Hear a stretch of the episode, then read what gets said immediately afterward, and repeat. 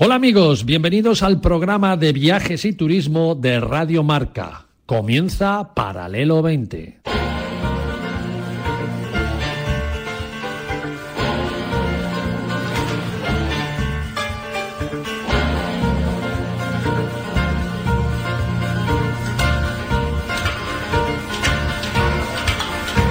Paralelo 20.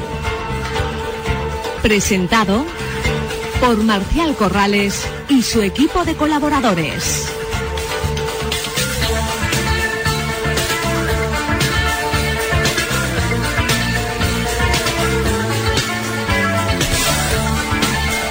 Bienvenidos y buenos días amigos y amigas oyentes del Paralelo 20 y feliz domingo para todos.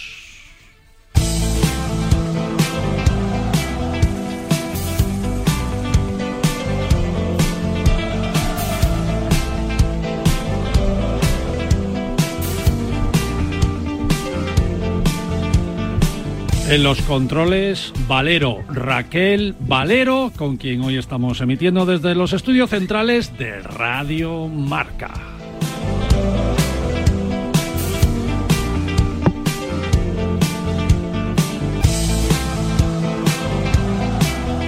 Programa de los normales con invitados y con el equipo habitual de Paralelo 20, que hacía tiempo que no nos juntábamos y es que los viajes de uno y los quehaceres del otro, o mejor dicho, de la otra, pues últimamente no nos hace coincidir. Y es lo que tiene el traeros cosas interesantes cada domingo, aquí por la mañana, aquí en Radio Marca que hay que salir por ahí, por los mundos, para luego contarlo y así os entretenemos viajando con nosotros.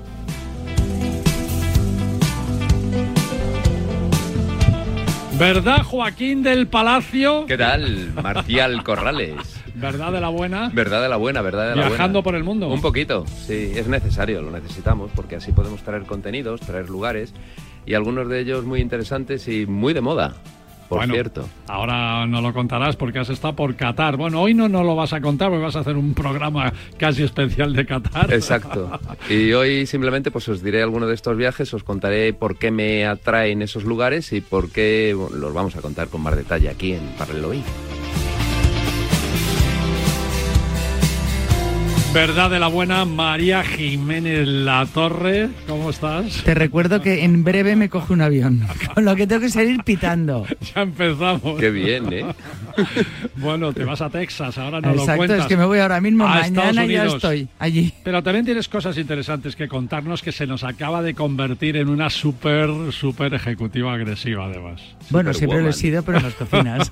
no lo cuentes todavía.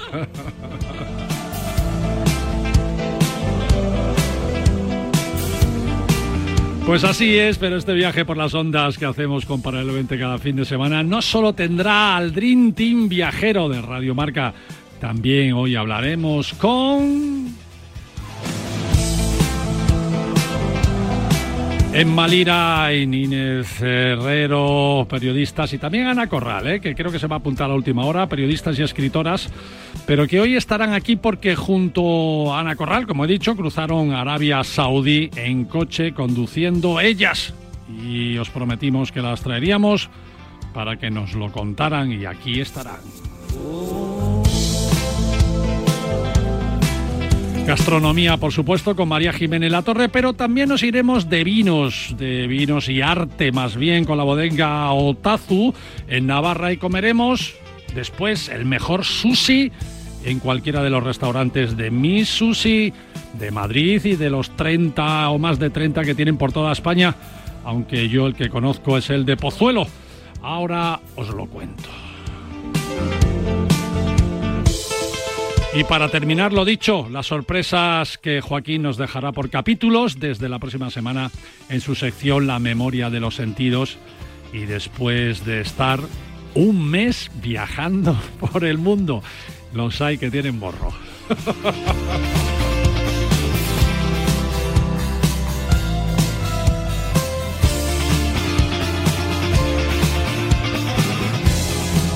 Y despegamos en paralelo 20 y domingo 6 de noviembre de un año que acaba, este 2022, el año de la guerra, aunque sea triste decirlo. Paralelo 20, Comercial Corrales, María Jiménez Latorre y Joaquín del Palacio.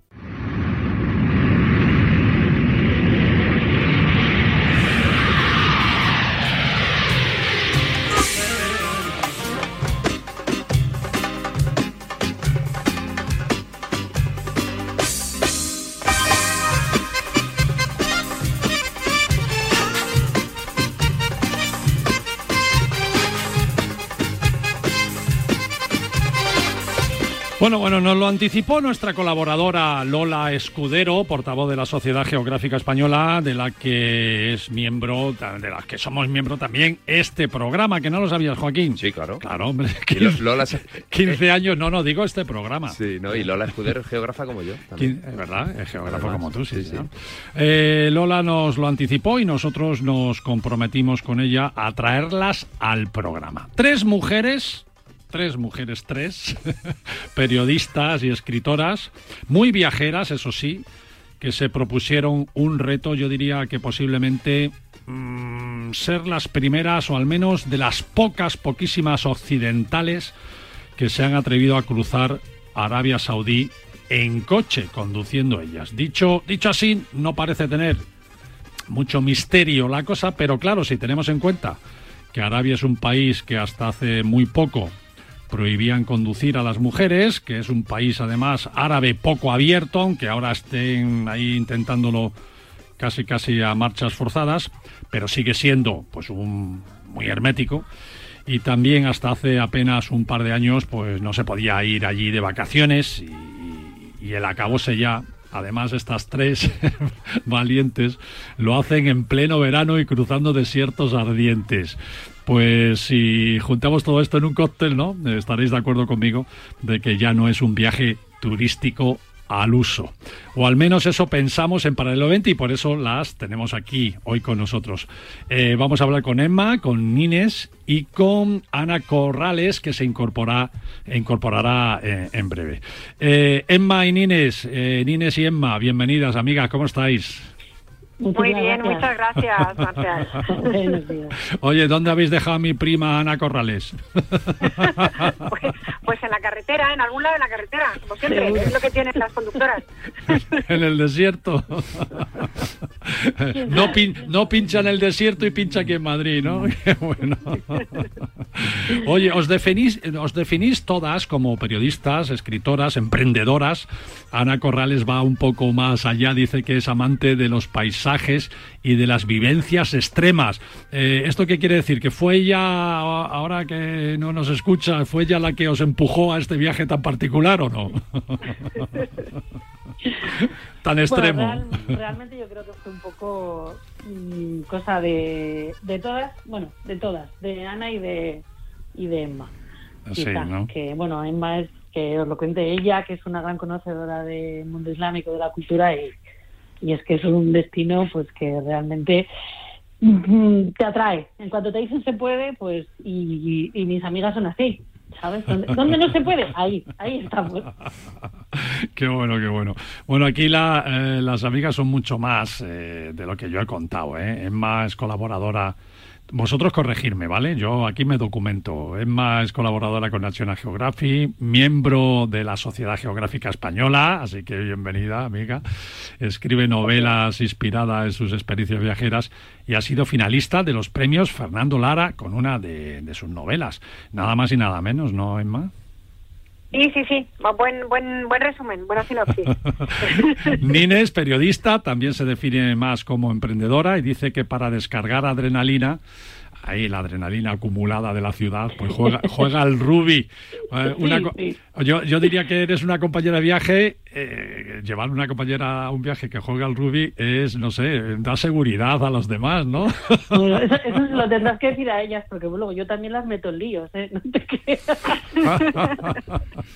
Sí, sí, pero en el mundo saudí tú dices que vas conduciendo y que además una de las componentes del viaje es jugadora de rugby y te miran de otra manera, ¿eh? Bueno, bueno, ahora, ahora nos lo cuentas. Y Ana, que, que no sé si está ya, ¿está ya Ana con nosotros? Sí, sí, sí, estoy aquí. Bienvenida, Ana. Hola. Yo te, te he dicho que eres mi prima, pero porque te llamas Corrales como yo, o sea que... Anda, nada. qué raro, mira que somos pocos, ¿eh? Bueno, Ana. Ana hace cosas sencillas, hace cosas sencillas, ¿no? Como cualquiera de nosotros. Por ejemplo, cuando deja su trabajo de enfermera, le gusta hacer yoga en Tailandia. Bueno, soy, soy dentista, soy dentista. Ah, dentista. Dentista, Bueno, sí. pues cuando deja, deja al paciente ahí sentado en la silla anestesiado, se va a hacer yoga a Tailandia, se va a bucear a Zanzíbar o cruza el África, África en un, en un Renault utilitario. Vamos, que lo que hacemos todos, ¿no? En nuestros ratos libres.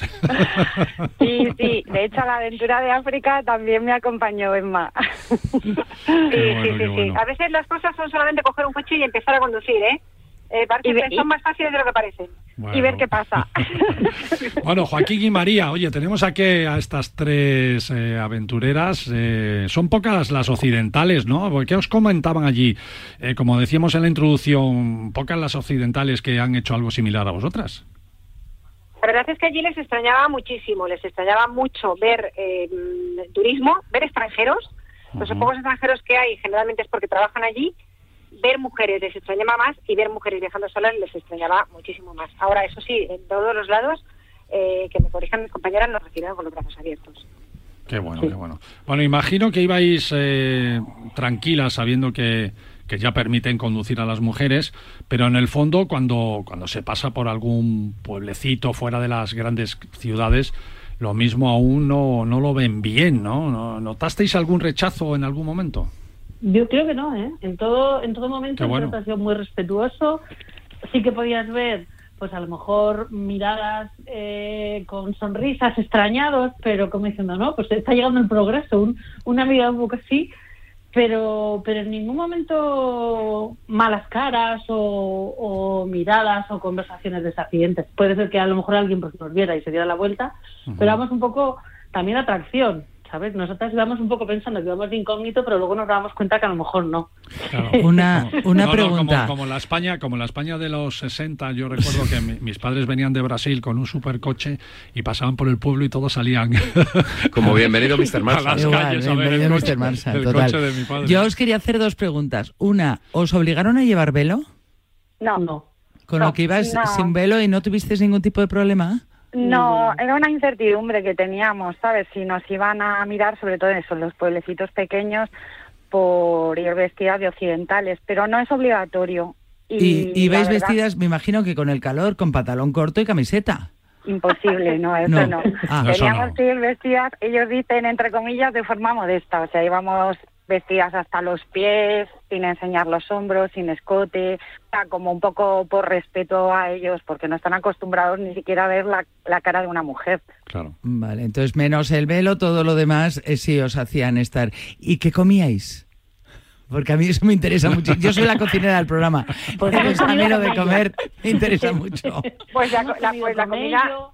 sí. Cordero, bueno, comida. Cuenta, cuenta, Emma. No, no, no, no, cuenta, cuenta, cuenta, tú cuenta, dime. Que tú eres la cocinera del grupo también. no, pero la verdad que se come muy bien. La comida árabe es una comida muy, muy rica, muy sabrosa. Tampoco es que haya nada especial. Pueden acceder a un montón de, de- de elementos para cocinar y para guisar sin problemas, pero y sobre todo pues arroz, arroz con múltiples acompañamientos, cordero, el camello, que, es- que bueno, sí que lo pedimos una vez por, Camello, mira. por- sí, por curiosidad. ¿Y qué tal? porque Pues hombre, un poco correoso. Un poquito duro, un poquito duro, pero bueno. ¿A qué sabe el camello? ¿A qué sabe el camello? que no creo, A camello, Pero, ¿no? pero y la A vaca vieja, ¿o qué? Sí, un ¿No? poquito como a vaca vieja, como un poquito Sí. correoso. Sí. Pero bueno, Sí, que igual nos dieron el abuelo, ¿eh? Del camello. El de los Reyes Magos. El más viejo que murió. Vamos a hacerles. camello lechal, aquello. ¿Pero encontrabais sitios, restaurantes y demás para poder comer o comíais en casas particulares? ¿Tuvisteis? Porque además la cultura musulmana es de dar de comer a cualquiera. Entonces, ¿eso cómo lo vivisteis? Son muy hospitalarios. Sí. Bueno, allí, allí, por ejemplo, una cosa que nos llamaba mucho la atención es que agua le daban a cualquiera. O sea, tú aparecías por allí para ver unas piedras grabadas, unas pinturas rupestres, no había nadie más, y el encargado salía y te da una botellita de agua fresca un café y unos dátiles. Eso Qué se le da a cualquiera. Fíjate. Pero luego para comer eh, sí que encontrábamos sitios donde comer, algunos más tradicionales y otros más modernos, y en algunos eh, la gente come en habitaciones separadas o en entornos separados. No solamente las mujeres, sino los hombres también. O sea, son como muy celosos de su intimidad. No, no, hay- no están en una mesa en muchos sitios públicas, sino en un sitio mucho más cerrado o incluso en una habitación cerrada cada uno. Mm, qué bueno, Cada eso no, no lo sabía yo eso, fíjate. Sí, ni yo Sí, sí, tampoco. pero Oye, ¿y conduciendo, privacidad- conduciendo había más mujeres conduciendo? ¿Visteis a Pues más? Prácticamente no vimos a ninguna. Yo creo que igual a una chica, ¿no? No sé. Por supuesto, con el pero- velo, el niqab y el hijab. Me suena que la Pero- chica en Riyadh, sí, completamente cubierta, iba conduciendo. Porque podía ser una chica o no, ¿eh? Claro, Pero- claro. Por, de eso, por eso ellas eran una atracción, claro. Y ya que estamos montados en el coche, ¿cómo fue la ruta? Eh, ¿De dónde a dónde fuisteis y cómo eran los caminos? Pues las Pues- carreteras eran buenas, la verdad. Sí. Eh, tienen muchas autopistas y bueno, salvo cuando hicimos alguna locura que nos metimos en alguna pista de tierra y nos quedamos ahí encalladas eh, por la noche, que fue muy divertido, pues las, las carreteras en general eran buenas. Y fuimos, bueno, hicimos 5.500 kilómetros en 15 días. Muy caray. divertido, la verdad, compartirlo con dos compañeros de viaje. Como Y no se, no se necesitaba, no se necesitaba un coche especial, ¿no? Hombre, si querías ir por el desierto, sí, Sí. hubiera sido bueno tener 4x4, pero nosotras no, nosotras íbamos con un Toyota normal y corriente. Casi mejor, Nosotras, ¿eh? nosotras mejor. pensamos pensamos que para meternos con un 4x4 no necesitábamos uno, sino dos. Porque si te metes con un 4x4 mm, por el Cierto, desierto y no tienes ayuda, al final te quedas igual de perdido, pero más lejos. Sí. ¿Y lo, Entonces, lo alquilasteis allí o qué? y sí, sí, lo alquilamos allí directamente en el aeropuerto de Riyadh. Oh, Lo, lo dejamos encargado aquí y lo recogimos al llegar. Qué bueno, qué bueno. O sea, que hicisteis una ruta circular y llegasteis de nuevo a Riad. Sí, así fue. Ajá. ¿Y qué Así. visitasteis? ¿Cuáles son los lugares que más os llamaron la atención? Pues todos. todos porque... Oye, una, una pregunta sobre eso, bien apuntado Joaquín. Vosotros sois muy conocedoras de Oriente Medio, ¿no? Que conocéis eh, todos los países prácticamente de alrededor de, de Arabia. No conocíais Arabia. ¿Qué elementos diferenciadores con respecto a los vecinos habéis, habéis eh, no sé, habéis percibido, ¿no? O sea, eh, pues no sé, con respecto a Jordania, por ejemplo, que está al lado, ¿no? Que es mucho más visitado con cualquier otro país de, de alrededor que, que ha admitido turismo durante, durante años y sin embargo Arabia ahora se está abriendo, ¿no? ¿Qué, habéis notado de diferencia entre unos y otros? Pues yo creo que lo, lo que más se nota es precisamente eso, ese hermetismo, o sea, que es un sitio virgen. Si tú vas a los lugares que eh, están abiertos al turismo, en, teoría, pues como las ciudades nabateas, como, como Egra, Madain Saleh o el, el desierto de Alula, y el turismo que ves es, bueno, es, es, es minimísimo. O sea, yo, Petra, la ves eh, con hordas de gente y las ciudades nabateas de Arabia Saudí, creo que las vimos, creo que éramos cinco en, en la Fíjate. excursión, en el grupo en el que fuimos. O sea, tienes la sensación prácticamente de estar descubriendo un sitio y de, de- de no encontrarte con nadie más occidental ni nadie más haciendo turismo. Y si hay alguien occidental, es una persona que está trabajando allí que ha aprovechado el fin de semana para acercarse, porque no, no es turismo de fuera que se acerca. Entonces eso se nota mucho en los zocos también, que estás con la gente de allí. Que no está Es- es masificado, ¿no? Claro. Claro, es como más real, como más auténtico. Y luego la infraestructura hotele- hotelera, ¿cómo la, la habéis encontrado? Pues la verdad que, que bien, o sea, se notaba que el turismo que hay ahí es turismo, bueno, sobre todo en los sitios pequeños, eh, es turismo interior, entonces quizás los hoteles no eran tan buenos como aquí, pero bueno, podías usar Booking ni Airbnb, de hecho nosotros íbamos haciéndolo durante el camino, en el coche íbamos reservando las cosas. Y luego tienes un poco pues todos los precios, no es un país barato, pero bueno, tienes un poco todos los precios. Luego tienes hoteles también en la zona de Jeddah, por ejemplo, que es la zona de Mar Rojo, un poco más lujosa, que te puede costar 2.000 euros la noche, ¿sabes? Claro. Pero vamos, que tienes un poquito, un poquito de todo. Bueno, se irán adaptando a- al turismo poco a poco ahora que se están abriendo, ¿no? Por fin. Y, Sí, de hecho se quieren convertir en el turismo de lujo Sí. del mundo.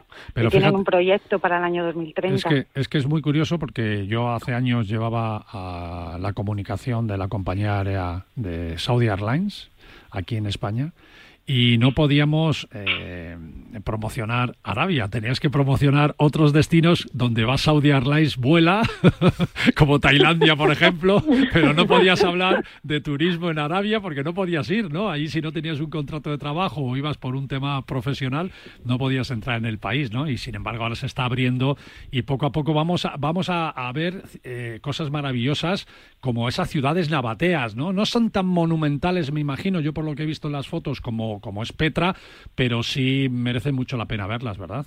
Pues hombre, la verdad que sí. Y, ya no solo es las ciudades nabateas, sino, sino el, enclave en concreto. Alula para mí fue uno de los sitios más, más bonitos que, encontramos por la orografía, por, por los contrastes de paisajes y, bueno, y por, por encontrar esas pequeñas maravillas que, que, como decís, no son grandiosas, pero que sí son...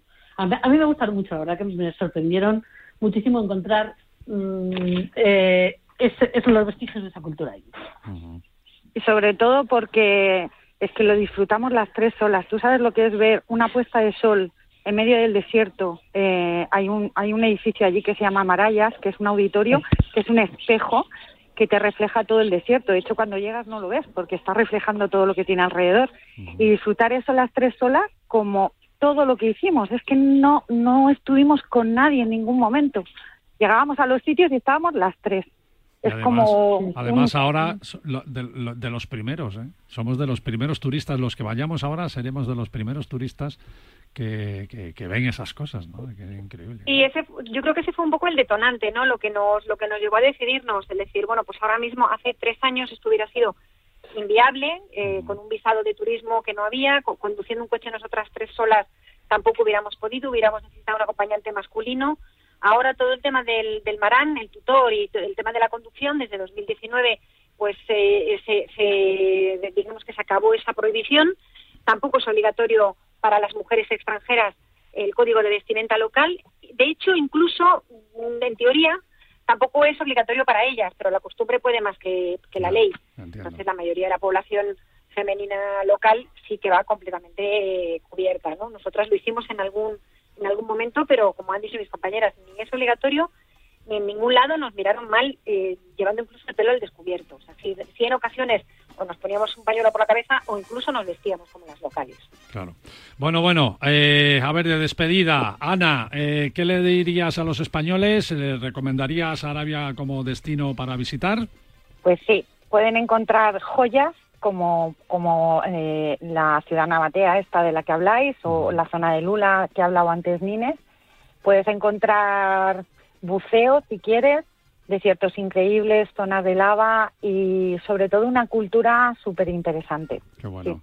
totalmente recomendable. Nines, tranquilidad, tranquilidad al máximo, ¿no? Para las mujeres y para cualquiera que vaya, ¿no? O sea, te puedes mover por el país sin ningún problema, ¿verdad? La verdad que sí. Y, y como os decía al principio, una de las cosas que más nos sorprendió a todas fue eh, el exquisito respeto con el que nos trataban. Yo creo que en pocos sitios nos han tratado con tanto respeto, de verdad. Qué bueno, qué bueno. Y Emma, eh, disteis ahí una conferencia hace unas semanas en la Sociedad Geográfica, la gente asistió y me imagino que os preguntarían cantidad de cosas curiosas y, bueno, iría, iría magnífico, ¿no? ese evento porque, porque realmente es un destino muy interesante y desconocido, ¿verdad?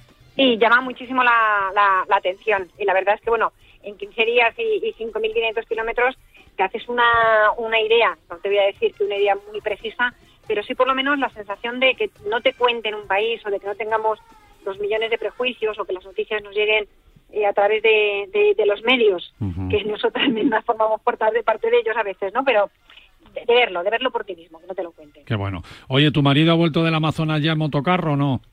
Sí, sí, sí, ya volvió, ya volvió. Si no, no me hubiera podido yo, esto así. Su marido cruzando el Amazonas en un motocarro, que lo tuvimos aquí en la radio, a tu marido, que conste, y, y tú con tus amigas, con tus amigotas por el desierto. con mis amigotas, pero sin beber, ¿eh? Sin beber. Nada, Oye, compis, compis de la Sociedad Geográfica, muchísimas gracias, de verdad. Era unas pinceladas Os queríamos hacer este homenaje con lo prometimos y, y, bueno, muchas gracias por entrar con nosotros hoy domingo aquí en Paralelo 20 y a seguir viajando que, que y, luego a contarlo, claro, que eso es lo bueno. Muchas gracias a vosotros. Gracias a vosotros. Muchas gracias. Bueno, gracias. Emma, Nines y Ana. Eh, quedaros con estos nombres que han sido, yo creo que de las primeras españolas que han cruzado Arabia conduciendo ellas mismas su coche. Así que enhorabuena, chicas. Un abrazo muy fuerte.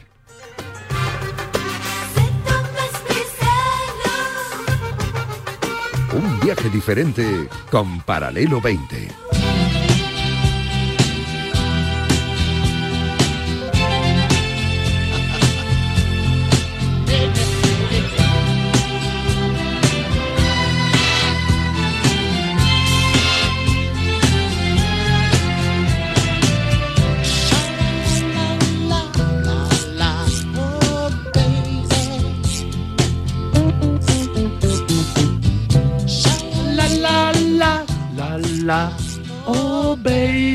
Estamos escuchando a Al Green, muchachos, Al Qué Green. bien suena.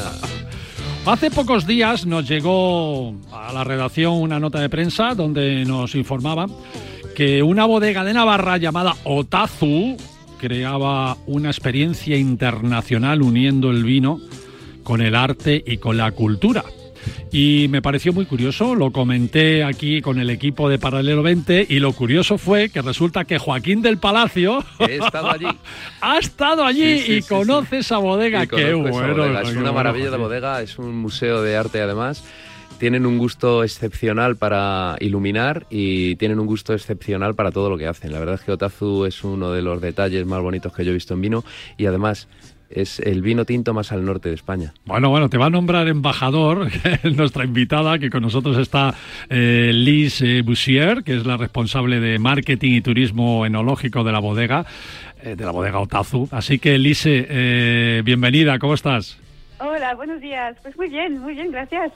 Tienes un embajador. estar con vosotros. Tienes un embajador aquí, ¿eh? Eso Sí. veo, muy bien, Sí, muy Lise. bien, Joaquín. Es que me gustó mucho y eso que fue en un mal momento porque era pleno verano, un poco de ola de calor, había muchísimo muchísimo calor y, y bueno, pero estuvo muy bien. Además nos alojamos allí mismo, disfrutamos un montón. Por la mañana cuando nos levantamos también estaba muy muy bonito. Es un lugar muy atractivo. Qué sí, sí. bueno. Oye, tú ¿Puedes con- decir dónde? Sí. En Bodegas Otazu, en Navarra. pero- Ah, Navarra, Navarra, Navarra, vale. Navarra, lo hemos dicho, lo hemos dicho. Eh, Lise, tú corrígeme, corrígenos tú aquí, lo que nosotros digamos mal nos corriges, ¿vale? Pero tenemos entendido que Otazu es la primera bodega que se funda en Navarra de estilo francés en el siglo XIX, creo, ¿no? Sí, el estilo arquitectónico de la bodega, o sea, la bodega se, mm, como tal, el edificio se construyó en 1840 y fue la primera bodega en Navarra que se construyó siguiendo esta, este estilo arquitectónico francés, de un poco similar a los chateaux que vemos en Burdeos, al final por la, por la proximidad con, con Francia. Que bueno, luego la actual familia adquiere la bodega en 1989 o 90, la reforma, Eso es. reconstru- reconstruye los viñedos que estaban dañados y construye además una nueva bodega mucho, es. mucho más moderna, ¿no? Qué bueno. Correcto. En los años, sí, eso fue, eh, bueno, en los años 80, o sea que 100 años después de la, más de 100 100 años después de la construcción de esta bodega antigua, eh, pues eso, decidieron recuperar este proyecto vitivinícola eh, y, bueno, recuperar las viñas, volver a plantar y añadir toda la, la parte nueva, subterránea, para no pues eso, estropear a, a este entorno tan bonito que tenemos por aquí. Bueno, precioso, ¿eh? La finca donde estáis es, bueno, Joaquín, tú has Sí, sí, estado allí, es espectacular. Esos total. cinco edificios que tienen, bueno, tienen una iglesia del siglo XII Sí, en la finca, una torre medieval del Sí. siglo XIV, un palacio renacentista del siglo XVI. Vamos, cada siglo ibais construyendo algo. Sí, es como si fuera una aldea de lujo, ¿no? Qué bueno. Sí, sí. La- Y, la y todo que- pertenece a la misma finca, ¿no? A la bodega, A la bodega. Sí. Sí, eso es, que tenemos por una parte todo el recinto mm, eh, del señorío con un palacio del siglo XVI, eh, la torre Palomar del siglo XIV, la iglesia del siglo XII, eh, rodeado de piezas de arte contemporáneo en los jardines afuera. Sí, y sí, luego, a nada, a cinco minutos caminando tenemos este, bueno, la, la bodega. Bueno, la bodega con su museo y con la colección de arte más amplia o sea, en interior. Bueno, yo he visto fotos de dónde están las barricas y eso es como la catedral de Notre Dame de París. Sí, sí, y luego la iluminación ni te lo pierdas. Es, maravilloso es donde están las barricas, es una bóveda, es una catedral. Sí, sí, la, la, llamamos la catedral del vino, correcto. O sea, ahí es donde pues todo, todo nuestro vino pasa mm, tiempo en barrica para pues eso, la, donde hace la crianza en barrica y, eso con música de, tenemos unos cantos gregorianos que, ponemos de fondo nos gusta pensar que, que eso que las vibraciones pues eh, impactan de forma positiva el vino. Una pregunta qué tipo de uva utilizáis eh, nosotros bueno al final por ser tan al norte eh, somos la única bodega de Navarra por por esta zona tan al norte trabajamos con, o sea, tenemos uvas principalmente francesas por este clima tan atlántico que nos llega. Entonces, eh, para las uvas tintas tenemos Cabernet Sauvignon, Merlot, eh, tenemos por supuesto Tempranillo. Tempranillo, hay que darle el toque ahí de la barra. y tenemos eh, también, bueno, para uva blanca tenemos la Chardonnay. Y paralelamente también estamos trabajando en un proyecto de recuperación de uvas autóctonas que estaban aquí en esta cuenca de Pamplona antes de la, de la enfermedad de la filoxera. Mm. Eh, bueno, entonces son, son uvas que desaparecieron y estamos en este proyecto pues de, de recuperarlas para pues de alguna forma volver a hacer vinos que se hacían antiguamente en esta en esta cuenca. Bueno, además el vino de Bodega Sotazu es denominación de origen protegida de pago, que es que esto ya de por sí es un sello de calidad, ¿no? Que usan sus propias sus propias uvas, es decir, no no las mezclan con de otras fincas ni de otros, sino las propias uvas de la finca, por eso por eso tiene la denominación de pago, ¿no? Esto es vino de calidad, calidad. Eso, al final, estando tan solos donde estamos, tan al norte, eh, digamos que el estilo que tenemos no, es el estilo típico navarro, y por esta razón, eh, por todas estas condiciones de calidad que tenemos eh, en, en, nuestra, nuestra finca, obtuvimos en 2009 nuestra propia denominación de origen, que es la DOP de pago. Y pues eso, en España hoy en día somos 20 bodegas con nuestra con esta denominación, o sea, es algo bastante reducido, exclusivo, para reconocer la calidad de un lugar delimitado y, un poco apartado. Entiendo. Bueno, eh, en plan visitador, en plan turista, enoturismo, vamos a enoturismo, eh, Joaquín, tú que has estado, haces una visita por toda la finca, dura unas tres horas he leído, ¿no? Y se visitan estos edificios que hemos nombrado, por supuesto las bodegas y me imagino que una cata de vino habrá, ¿no? Exacto, sí, y además, pues bueno, eh, te das cuenta un poco de ese terroir, ¿no? Que es lo que nos está comentando ella, que además por el acento veo que es francesa y que tiene también mucha asociación con este tipo de vinos de, de pago y de, y de calidad, ¿no? Tú te habrás sentido un poco en casa. Eh, totalmente, me siento enteramente en casa por, por el estilo, por el clima y, y eso, al final, bueno, tan cerca de Francia y por las uvas, por cierto. Mm. Qué bueno. Nosotros hemos reivindicado esta, esta unión que hacéis del vino y la cultura y el arte. Y es que en la finca hay obras de arte de eh, artistas nacionales e internacionales, es decir, al mismo tiempo que estás paseando, estás visitando esas esculturas y esas obras de arte que están Un museo también. Es un museo, claro, claro, Sí, correcto. Paralelamente a la, a la bodega tenemos nuestra fundación de arte, eh, la Fundación Otasu, y a través de la cual, pues, eh, además de tener una colección bastante amplia de unas mil piezas, también organizamos proyectos con, con artistas. Eh, bueno, tenemos varios proyectos que llevamos a cabo uniendo vino y arte siempre. Muy bien. Eh, Liz, yo solo te digo una cosa, que acepto tu invitación, ya que Joaquín ha ido. Yo me voy contigo. María, María y yo no hemos estado, tú, Joaquín, ya has estado. Bueno, ¿eh? yo, quiero, yo quiero marinar ese vino, que yo soy la que cocino, y hace pues falta que se maride ese vino. Cuando quieras estás invitadísimo, por supuesto. Bueno, pues eh, te daremos eh, una llamada y nos acercaremos a que nos enseñéis bien la bodega y probemos ese, ese vino estupendo. Gracias, Liz, y gracias.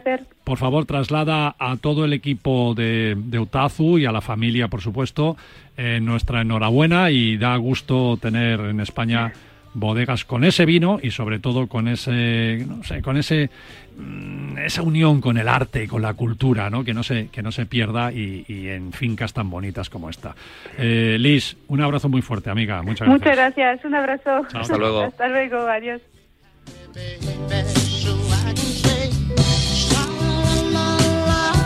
Vino no, pero un cafetito, Joaquín Vale. y María, os acepto. Venga, ¿eh? pues vamos. Venga, vamos. Nos tomamos un café. Sí. Rapidito. Tú, como me invitáis, yo tomo dos cafés y vosotros uno cada uno. Bueno, Venga, vale. yo te traigo Como eres casa, más pero me grande. voy muy rápido que pierdo el avión. Es verdad que te tienes que ir a Texas. Vamos, Texas, vamos a la segunda parte del programa dentro de un minuto.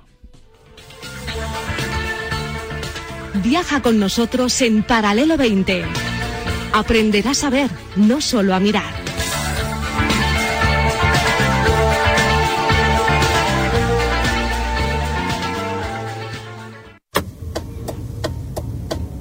Esta es la manera que utilizas para comunicarte con otros conductores. Para decirles que giras, te incorporas, adelantas o vas a salir de una glorieta. Para darles la seguridad de predecir tus actos y, en ocasiones, prevenir un accidente. En la carretera, más que en ningún sitio, atender a las normas de circulación y convivencia nos puede salvar la vida. Dirección General de Tráfico, Ministerio del Interior, Gobierno de España. Cuidado con la sopa que quema. Siempre hay alguien que cuida de ti. En Autocontrol, anunciantes, agencias y medios, llevamos 25 años trabajando por una publicidad responsable. Campaña financiada por el Programa de Consumidores 2014-2020 de la Unión Europea.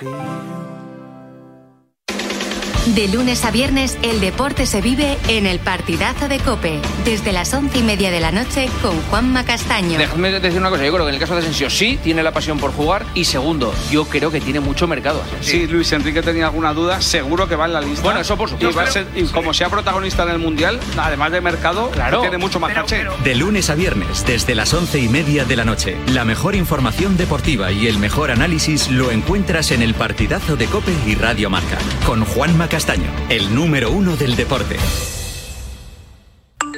Es una vergüenza que después de tres jornadas de liga haya ahora un cambio de jugadores brutal en estos dos últimos días de mercado. Pues mucho se está hablando de Cristiano, pero no se habla de Cristiano en el Sevilla. Y yo creo que es un, un jugador que encaja perfectamente en el Sevilla. A ver, lo de Reguilón no es solo una cosa, es un cúmulo de muchas cosas. En eso eh, tenéis mucha razón. Y por encima de todo es el sinsentido que supone suplir al que ahora era la cuarta opción de Simeone para la banda izquierda. No creo que vaya a causar mucho problema en el Atleti, ¿eh? No creo que le recibamos de al muchacho. Yo creo que lo que habría que hacer es reconocer a la gente que hace 22 años, cuando no hablaba nadie de fútbol femenino, no digo nada más.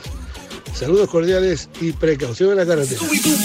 Tenemos un teléfono con WhatsApp para que envías tus mensajes de voz desde cualquier parte del mundo. 0034 628 26 90 92.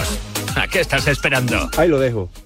Esta radio se creó para esto. ¡Vamos, Carlos! ¡El saque! ¡Sí!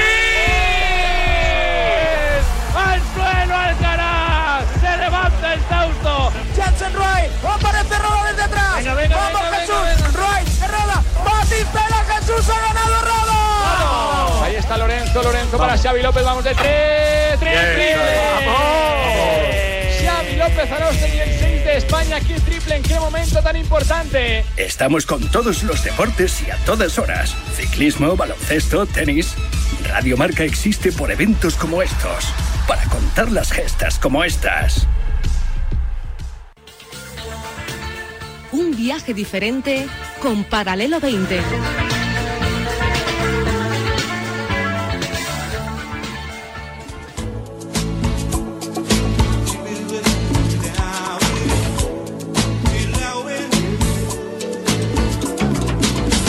Kilómetro cero, con María Jiménez Latorre.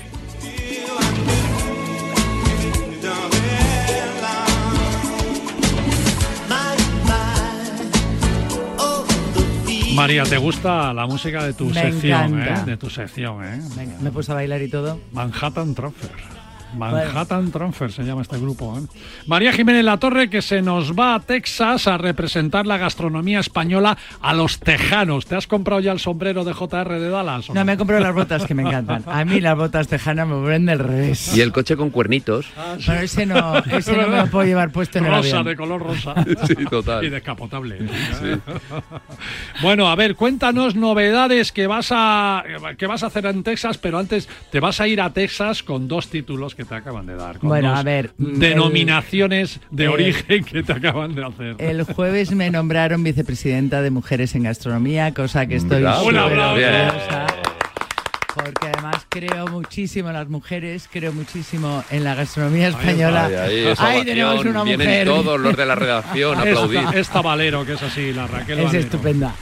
Entonces, eh, bueno, por otro lado, el ICEX me ha pedido que forme parte del consejo asesor de Portal Foods and Wine of Spain, con la cosa que... ¿El ICEX? Oh. El ICEX. Un aplauso. Otro más.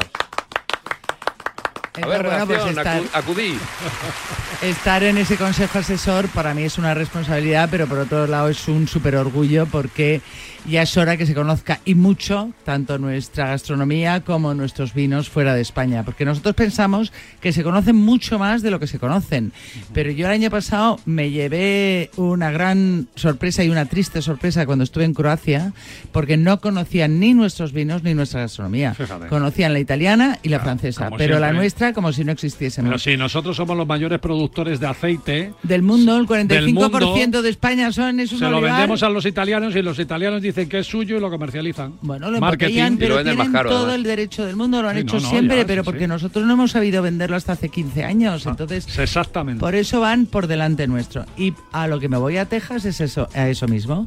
Voy a A dar dejarlo claro. A dejarlo claro. Ah, ¿Tú crees que lo voy a dejar claro? Sí, no? sí, lo tenemos sí. clarísimo Vamos, nosotros. tienes claro. Si te han hecho, si te han nombrado para eso. No, no, sí, no, eso me han nombrado después. A esto ya iba. Voy a ir eh, al Spain eh, Fashion. eh, uy, Fashion, iba a decir ya moda. Pues es que es que el aceite está de moda. Voy a ir al, Spa- al Spain eh, eh, Fusion eh, Texas 2022, en donde yo presento. A ver si te gusta el título de mi conferencia. Venga. Green Gold from Spain with. ¿With qué?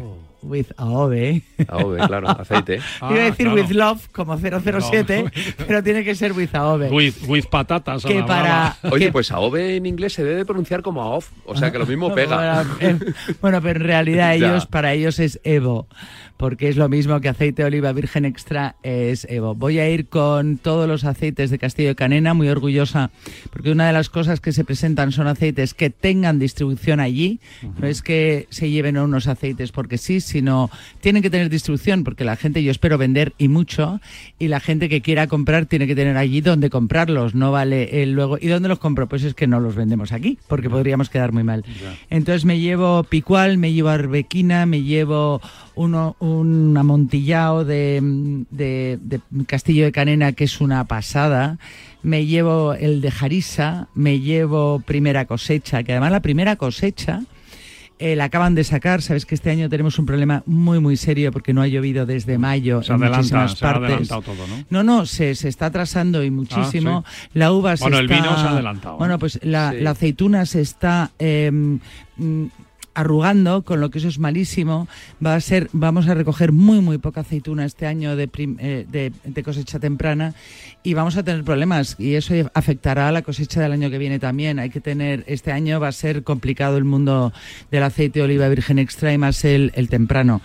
Voy a presentar también unos biodynamic, pero vamos, eh, lo que voy a hacer es algo que ya os contaré a la vuelta, que es decirles a ellos, pero yo creo que el americano o se lo das todo masticado o complicado. Entonces eh, he he hecho muchos platos muy divertidos para que ellos puedan usar nuestros aceites y puedan incorporarlos, porque si se lo damos ya puesto, pues por ejemplo, ¿qué tal un brownie con un aceite de castillo de canena amontillado? Con ese toque dulce. detallazo, Les ¿eh? debería de encantar. Vamos, Les va seguro. a encantar, ya lo verás. Vale, vale, Sí, vale. sí. O sea que bueno. Seguro. Bueno, eh, tu viaje a Texas nos lo cuentas a la vuelta, ¿vale? A la vuelta no me vas a llamar cuando esté en Texas. Sí, ¿quieres que te llame? Venga, llámame y Pero yo te por cuento. la, la diferencia horaria. Pues no- me despiertas, me da Pues igual. Vale, te despierto. Te despertamos, ¿no, Joaquín? Sí, Le despertamos. Lo que sí es que si te vas ahora ya, esta tarde, te vas a perder, no estarás en el corte de la corona de, la almudena. No, es que va a haber un corte de la Almudena. Tienes que ir, Joaquín. Se va a hacer la corona más grande del mundo de la Almudena el día 9, porque tú sabes que hay una Aquí corona Madrid, típica en Madrid, Ah, sí. que es la corona de la Almu- de la Almudena, que la hace la Asociación de Cocineros y Reposteros de Madrid. Es un bollo, ¿eh? es un bollo, sí, no es es una un corona bollo. de flores. Eh, Ya, que ya, va ya. a haber 1.500 raciones, con lo Oh. que todos los cocineros de la Asociación de ACIRE, Asociación de Cocineros y Reposteros de Madrid, el día 9 de eh, noviembre os esperan a, a, probar esa corona de la Almudena. Bueno, pues iremos, iremos, venga, ahí con el alcalde y con todo. la fiesta de Madrid, la patrona. La, comunidad de Madrid y todo. Venga, estupendo. Eh, buen viaje, María, pero no te vayas todavía, que tenemos que hablar con Joaquín y, y, nos vamos a despedir con un restaurante. Venga, fenómeno. Venga.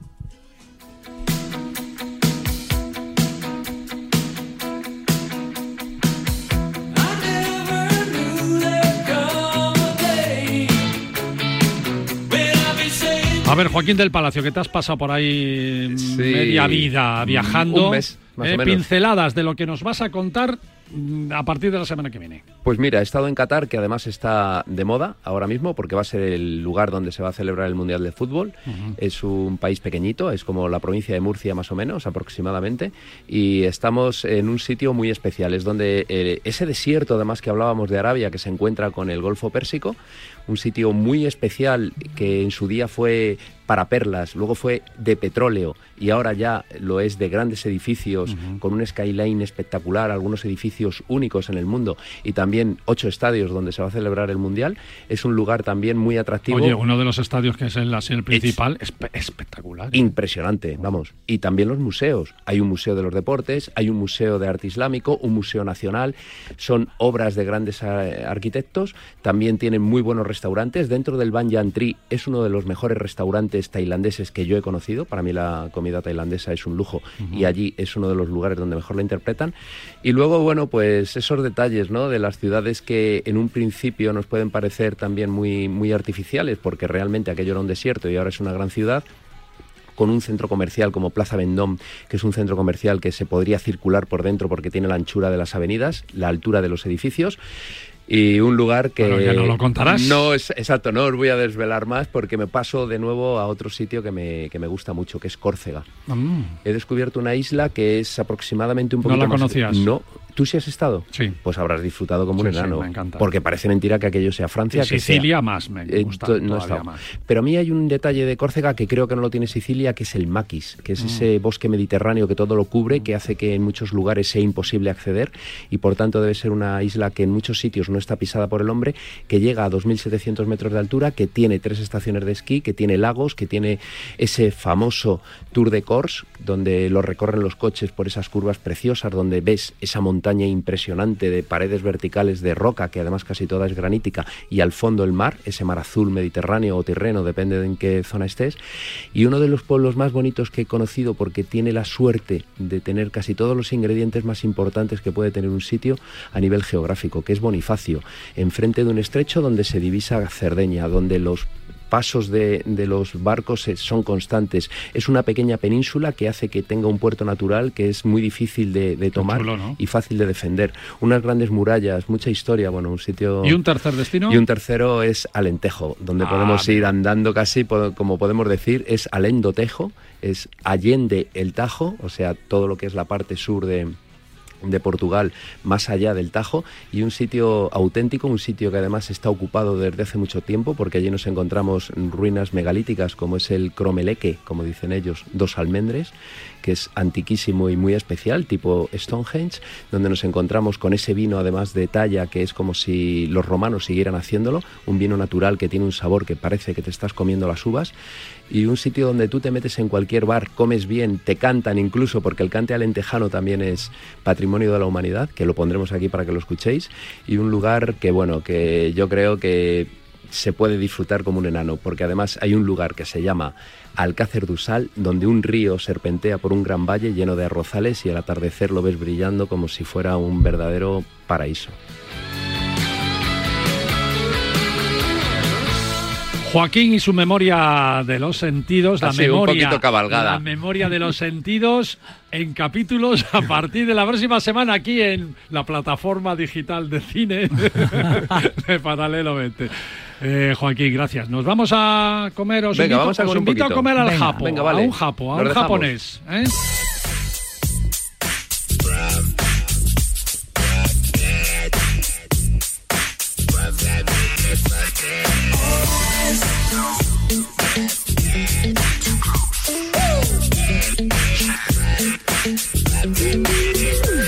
Pues efectivamente nos vamos a despedir con, con un buen sabor de boca, el que dejan los platos que sirven en los restaurantes.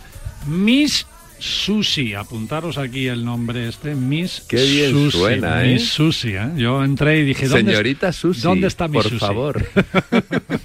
Paralelo 20 fue, fue invitado a una cena en el restaurante que la cadena tiene en Pozuelo y nos sorprendió, por supuesto, la buena elaboración de, sus, de su cocina japonesa y sobre todo su decoración. Está decorada de una forma, muy, no sé, muy curiosa. eh, y por la noche es muy, muy agradable con tonos rosáceos. Parece que estás ahí en los años, en los años 60, ¿no? Esta- estas fotos, no sé, de americanas, ¿no? De así Sí. como las paredes acolchaditas y de color rosa con unas eh, sillas art déco, ¿no? Un Que- poco gris, Qué ¿no? chulo, ¿no? Como No, la peli- no, no, me refiero Ah, a la como película gris, gris. como la película gris. En sí, este sí, caso, dime, por- María. Pues yo he de decirte que nunca he estado en un local de ellos, pero sí he pedido mucha co- comida a domicilio. Ah, y amiga. normalmente cuando pides comida a domicilio te llega hecha un desastre.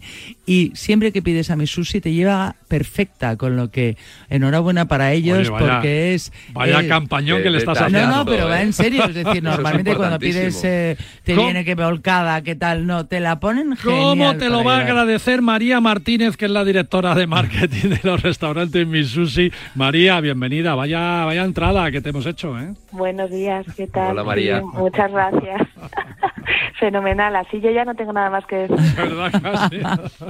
Oye, ¿es verdad, ¿es verdad que vosotros con la cadena Mi Sushi eh, democratizasteis la comida japonesa? Es decir, que en un principio, estamos hablando de hace 10 años, había que rascarse ahí bien el bolsillo para ir a comer a un restaurante japonés o a cenar, por supuesto, y vosotros dijisteis, no, no, aquí esto le tiene que llegar a todo el mundo, ¿no? Así es, es verdad que hace, bueno, nosotros llevamos ya más de 10 años y cuando empezamos el sushi era, la comida japonesa en general era, un- era algo muy exclusivo.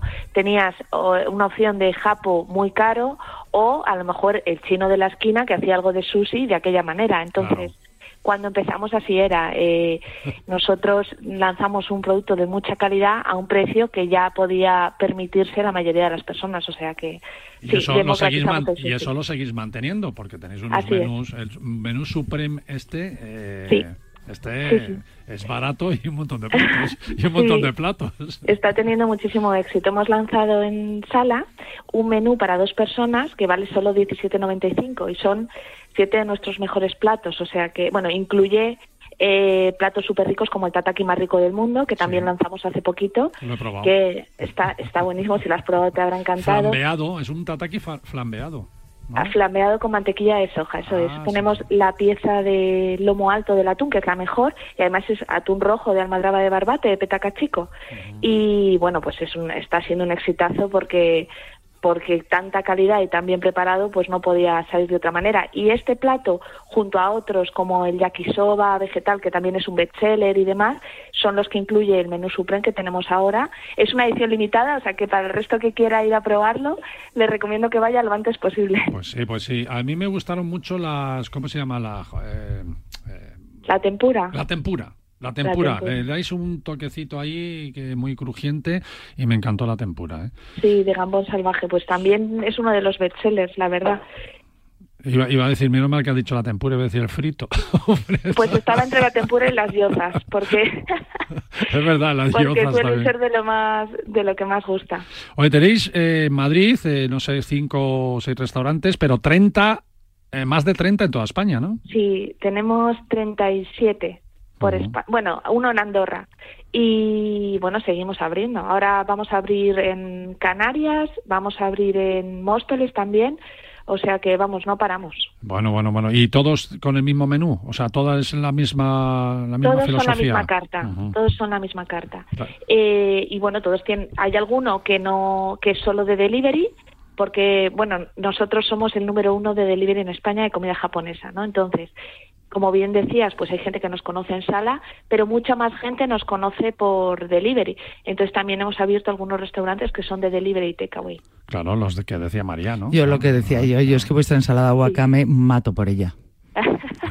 Pues también la tenemos con atún rojo de almadraba. o sea A ese que- no lo he probado. Yo, ensalada- yo me tomo la ensalada wakame porque es buenísima y además no engorda. Bueno, ¿cuándo, va, verdad. ¿cuándo vamos a co- comer con, con María? Tiene que, tiene que venir María con nosotros. Pues yo es que ya te digo, yo, a yo los restaurantes no los conozco. Yo siempre, es, además son mis hijos los que me obligan. Bueno, los que, mamá, vamos a pedir mis, mis sushi. Digo, bueno, pues venga, vamos a Pues, pedir mis Si sushi. te gusta eh, a domicilio, te puedo asegurar que la experiencia va a ser todavía mejor en sala. Ah, pues porque al final no es lo mismo un plato que, que llega a casa después de unos minutos de reparto que un plato recién, recién hecho. Además, en sala tenemos el tataki, que a domicilio el tataki más rico del mundo no está, porque como se flambea con mantequilla de soja y demás, es bueno. algo que hay que preparar en sala. Pero de verdad que tenéis un delivery maravilloso, ¿eh? porque en, en mi casa, bueno, en, en mi casa eh, yo viajo mucho y normalmente cuando yo estoy en casa no pedimos delivery jamás. Pero en cuanto yo salgo por la puerta, eh, mis hijos directamente ya vamos a pedir delivery. Se abre el- la caja de los truenos y uno de los delivery que a mí no me importa que pidan es eh, mi sushi porque tenéis gran calidad Bueno. y lo presentáis muy bien. Oye, ¿alguna sorpresa guardada con recelo? ¿Algún proyecto de expansión? O, bueno, ya nos has dicho que vas a abrir en Canarias, vais a abrir en Canarias y tal, pero algo que tengáis ahí guardado y que nos lo deis como primicia. Bueno, pues eh, la verdad es que eh, al Supreme le queda poquito tiempo, porque ya os decía que es una edición limitada, pero ha tenido tanto éxito que estamos pensando en hacer algo similar para Navidad, como una Mm. versión 2.0 o algo así. Ya, no, no os puedo contar mucho más, pero por ahí irán los tiros. Bueno, bueno, bueno, pues ahí estaremos at- estaremos atentos, claro que sí. Marcial, ¿me llevarás a probarlo? Eh, bueno, sí, sí, María quiere. Os llevo yo. os llevo yo. Y Joaquín también, Contad mira, Jo-. Joaquín se le hace la boca agua. Sí, me encantaría, es verdad. La comida japonesa me encanta. Bueno, ahí tienes un reto, María. El reto es llevar a tu a tu otra María, a tu tocaya, porque eh, aquí estás hablando con una de las 20 cocineras más eh, reconocidas de España. Vicepresidenta de Mujeres en gastronomía. Mujeres en gastronomía se va a sentar a tu mesa y ya puede estar. Yo, yo te digo que ese tataki de atún está rico. Qué maravilla, qué Pero ya puede estar pues. rico, ya puede estar rico, ¿eh? Para Pues María. cuento contigo, María, cuando quieras. Pues espero ir pronto, pero ya te digo que soy fan de vuestro takeaway, Claro con lo que ahora hay que probar Bueno, el cuando, lugar. cuando vuelvas de Estados Unidos, Sí. María, ¿eh? nos vamos a mi sushi y con María Martínez, la directora de marketing, y, y Perfecto. probamos cositas, ¿vale? María, un saludo muy fuerte, amiga. Gracias por estar con nosotros. Gracias a vosotros, un saludo. Chao, chao, chao, chao.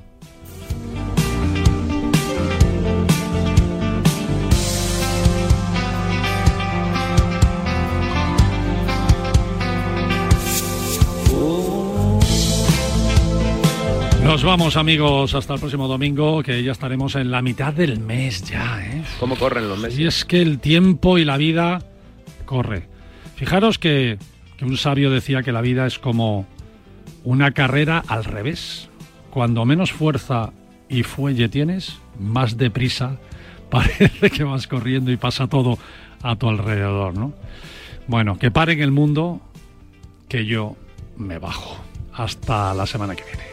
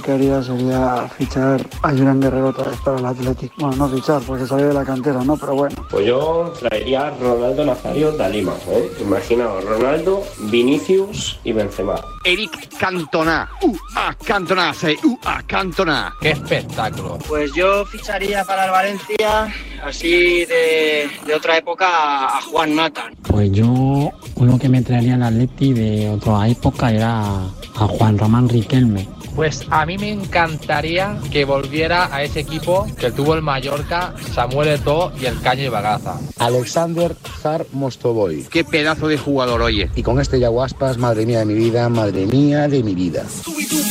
Tenemos un teléfono con WhatsApp para que envíes tus mensajes de voz desde cualquier parte del mundo. 0034 628 26 90 92. ¿A qué estás esperando? Yo lo tengo clarísimo. No me agobies. No me entiendes. No me gusta. No me apetece. No me renta. No me rayes. No me digas cómo hacerlo. No me comas la oreja.